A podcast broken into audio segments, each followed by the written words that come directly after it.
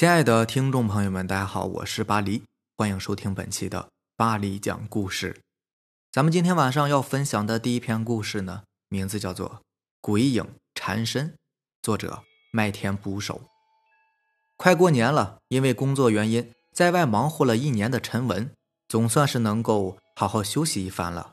他是开车回家的，车开到半道呢，他尿急，忍不住，便在公路一旁停了车，跑进林子。对着一个小树丛就撒了一泡热尿，完事儿之后，他才发现，在树丛的背后有一块隐藏的很深的墓碑。原来在他没有注意之下，居然尿到人家坟地上来了。但他还是没怎么在意，因为他从小就不相信什么牛鬼蛇神之说的。他上车继续赶路，天色渐渐暗了。就在快要到村子的时候，他忽然发现远处站着一个身穿黑色衣服的女人。衣服的样式呢很奇怪，他好像是见过，但又忘记了在哪里见到的。女人站在那里，脸上带着诡异的微笑，朝他挥着手。那种诡异的笑容，他也不知道该怎么形容，反正就是看上去让人极度不舒服，表情很僵硬的感觉。但是竟然人家朝他挥手了，那他还是停下了车，摇下车窗，探出头问了句：“有什么事儿？”那个女人依旧笑着，也不言语。只是用手指了指车子的后座陈文先是纳闷了一会儿，忽然想到了什么，便问：“你是想搭顺风车吗？”女人点点头。陈文思考了片刻，想到前方呢就只有一个村子，乡里乡亲的，让他搭个便车呢也没什么大不了，就答应了他，给女人开门。近距离看的时候，他发现这个女人长得还真是漂亮，只不过脸色有点苍白。不经意间。他触碰到女人的手，心中油然一惊，好凉的手啊！不过他还是没有放在心上，毕竟大冬天的，在路边站了也不知道多久，肯定是会有些凉的。车继续行驶着，不知道为什么，陈文感觉车内的空气越来越冷，握着方向盘的手都有些打颤了。妈的，这天气可真冷啊！他骂了一句，本以为女人会回应他，但是后座并没有什么声音。他自讨了一个没趣儿，便不再说话，专心开车。无意间，他望了一眼后视镜，心中突然一惊，因为在镜子里面，后座上空无一人。那个搭便车的女人早已不知去向，但是陈文却清楚地记着，她根本就没有下过车呀。他壮着胆子看了一眼后座，却发现那个女人明明还好端端地坐在那里，脸上依然带着那种诡异的微笑。看到他扭过头，他嘴角的弧度扬得更高了。他转过身，惊得一身冷汗，霎时明白自己这是撞邪了呀！恐怕是刚刚在别人的坟地上撒尿，惹人不快了。想到这里，他的身体已经完全感受不到寒冷，后背和手心不断渗出汗水，握着方向盘的手险些打滑，撞到公路旁边的树上。他完全不敢回头，也不敢看后视镜。只是呆呆的开着车向村子行驶着。不知道过了多久，他的衣服已经完全被汗水浸湿了。好在他也是见过大场面的人，年轻时候走南闯北，锻炼了一身的好胆量，才没有被吓得尿裤子。他远远的看见了村子里面人家的灯光，心里边想着赶快到村子吧，说不定啊还能逃过一劫。心急如焚之下，他猛然用力踩下油门，加快了车速。就在他焦急的想要逃脱的时候，后座忽然传来一个冷冷的声音：“我要下车。”他的心几乎是提到了嗓子眼儿，浑身发颤，但还是强作镇定的停下了车。后方传来一阵打开车门的声音，接着“砰”的一声，车门又被重重的关上了。他几乎是立刻发动了汽车，踩下油门，像一条丧家之犬一样冲向了村子。抵达村子以后，他灰溜溜的下了车。本来因为回家而有些振奋的心情，一下子也跌到了谷底。到家里，他和早就准备好饭菜、等候多时的大哥大嫂说了刚刚的事情，可是他们都不相信，还笑陈文长得越大，胆子却越小。陈文没有办法，只好一个人默默忍受着。好在那个女人已经下了车，自己也是安然无事，便放宽了心。吃完晚饭，洗漱过之后，他来到自己房间，铺在床上，一阵睡意袭来，便昏昏沉沉的睡过去了。他开了一天的车，是真的有些累了，更何况还发生了那样的事情。半夜他醒了过来，觉得有些口渴，便想下楼到厨房取一些水喝。他取了杯子，到洗碗池那里用水冲了冲，抬起头，透过厨房的窗户，他看到了不可思议的一幕：他家院子外面站着一个人。透过月光，他看清楚了那个人的衣服，已然就是下午乘车的那个奇怪的女人。那个女人直直的盯着他，他也盯着那个女人，目光中却是充满了恐惧。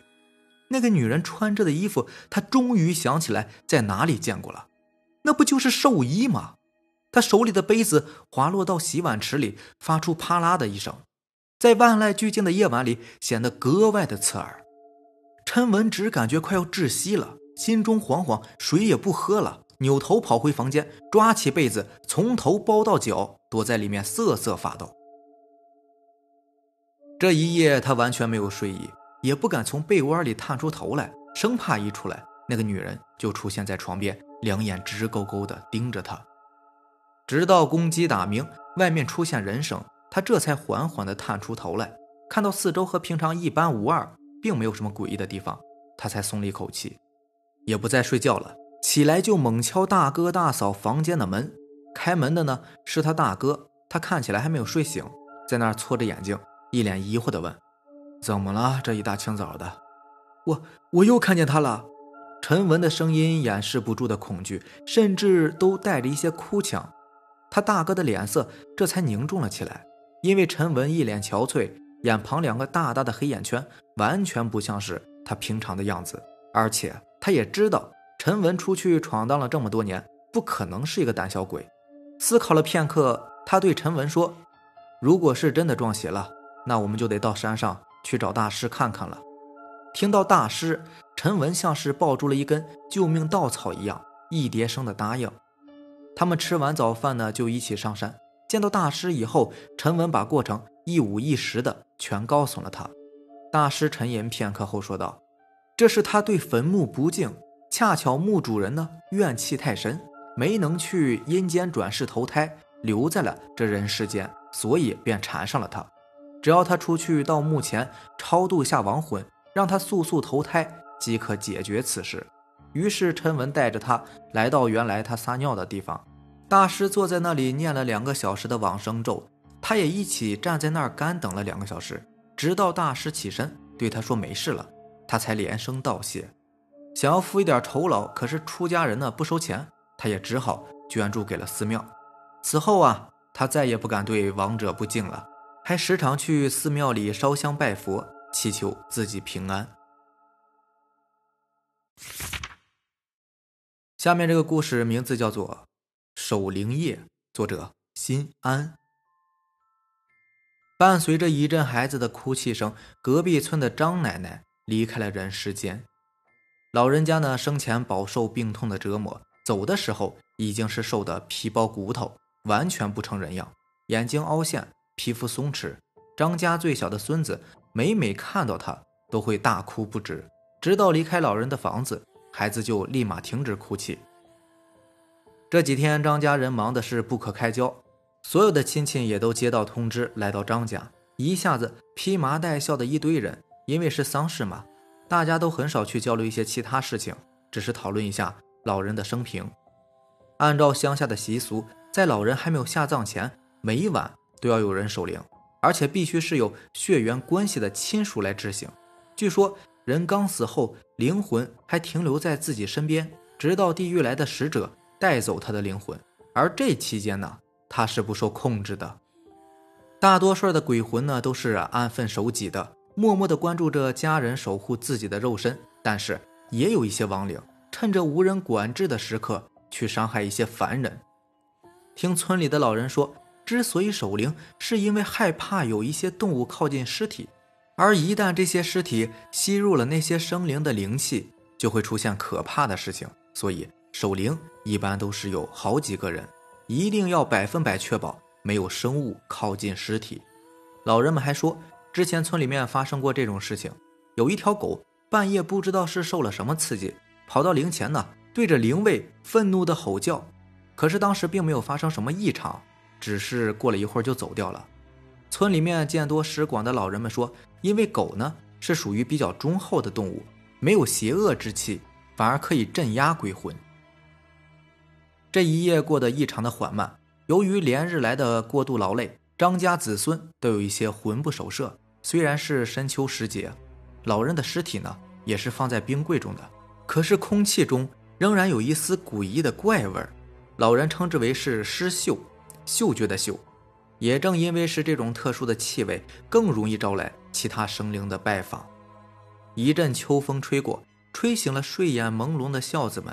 老大一个机灵坐起来，看到香火快要断了，赶紧起身一个叩拜，继续点上香火。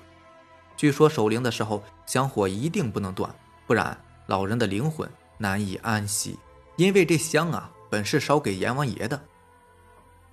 半个时辰过去了，每个人又开始打瞌睡。此时，他们没有意识到刚刚的大风吹掉了冰柜的电源线。老人的身体呢，也开始慢慢的发热，他的衣服被水浸透了。而此时尸锈的味道越来越浓。一声惨烈的猫叫声打破了灵前的宁静，大家都被刚刚的声音惊吓到了，慌张的起身看看四周，没有看到什么东西。可是刚刚的声音分明就在跟前发出的。张家最小的儿子有些恐慌，急忙走向大哥：“哥，怎么了？怎么有一种奇怪的味道啊？”老大这才注意到冰柜的电源线掉了。老大下意识的过去插电，不经意的一瞥，让老大发出啊的一声，满脸的恐惧。他有一些发抖，后退了好几步，双腿发软。后面的人不自觉缩到一团。他们也不太清楚大哥看到了什么，没有人问他，也没有人说话，空气再次凝固，每一个人都屏住了呼吸。过了几分钟，老大缓过神来，再次走过去插上电源线，有些惊讶地看着冰柜，揉了揉眼睛，长舒了一口气，回过头对大伙儿说：“啊，没事儿，刚才看花眼了。”终于天亮了，村里的人陆续赶过来帮忙。